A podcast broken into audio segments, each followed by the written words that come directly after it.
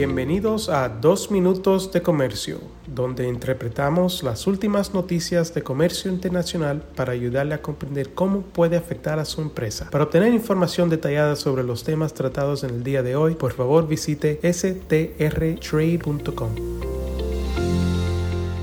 Mi nombre es Juan Moreno y soy el director de regulación aduanal en el despacho de Sandler, Travis y Rosenberg en nuestra oficina de San Francisco, California.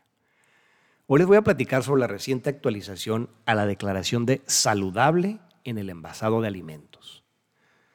La Administración de Alimentos y Medicamentos, también conocida como FDA, está proponiendo actualizar los criterios para etiquetar los alimentos como saludables en sus envases.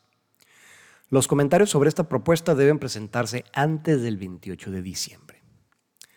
Bajo las reglas existentes, Existen criterios específicos para los nutrientes individuales que deben cumplirse en un alimento para que pueda soportar la afirmación de saludable, incluidos los límites en la grasa total, la grasa saturada, el colesterol y el sodio y las cantidades mínimas de nutrientes cuyo consumo se fomenta, como lo es la vitamina A, la vitamina C, el calcio, el hierro, la proteína y la fibra dietética.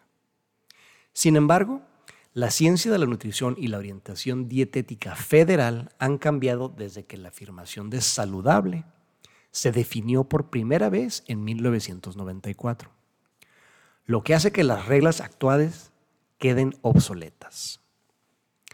La FDA afirma que bajo la regla propuesta, más alimentos que son parte de un patrón dietético saludable y recomendados por las pautas dietéticas serían elegibles para usar la declaración saludable en su etiquetado, incluidas las nueces y semillas, los pescados con alto contenido de grasa, como el salmón, ciertos aceites y agua. Específicamente, la regla establece que, para usar esta declaración, los productos tendrían que 1 contener una cierta cantidad significativa de alimentos de al menos uno de los grupos o subgrupos de alimentos, por ejemplo, frutas, verduras, productos lácteos, recomendados por las pautas dietéticas.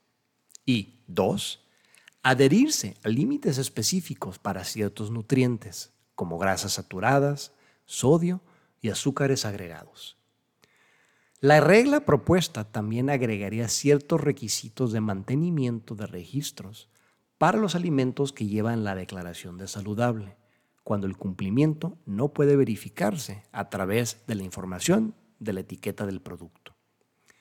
La FDA también está explorando el desarrollo de un símbolo que los fabricantes podrían usar para demostrar que su producto cumple con los criterios de afirmación saludable. Para obtener más información sobre este y otros temas, comuníquese con Juan Moreno al 415-490-1402 o por correo electrónico. Sin más por el momento, hasta la próxima. Con profesionales en nueve oficinas, Sandler Travis Rosenberg es la firma de abogados más grande del mundo dedicada a asuntos legales de comercio internacional, aduanas y exportación.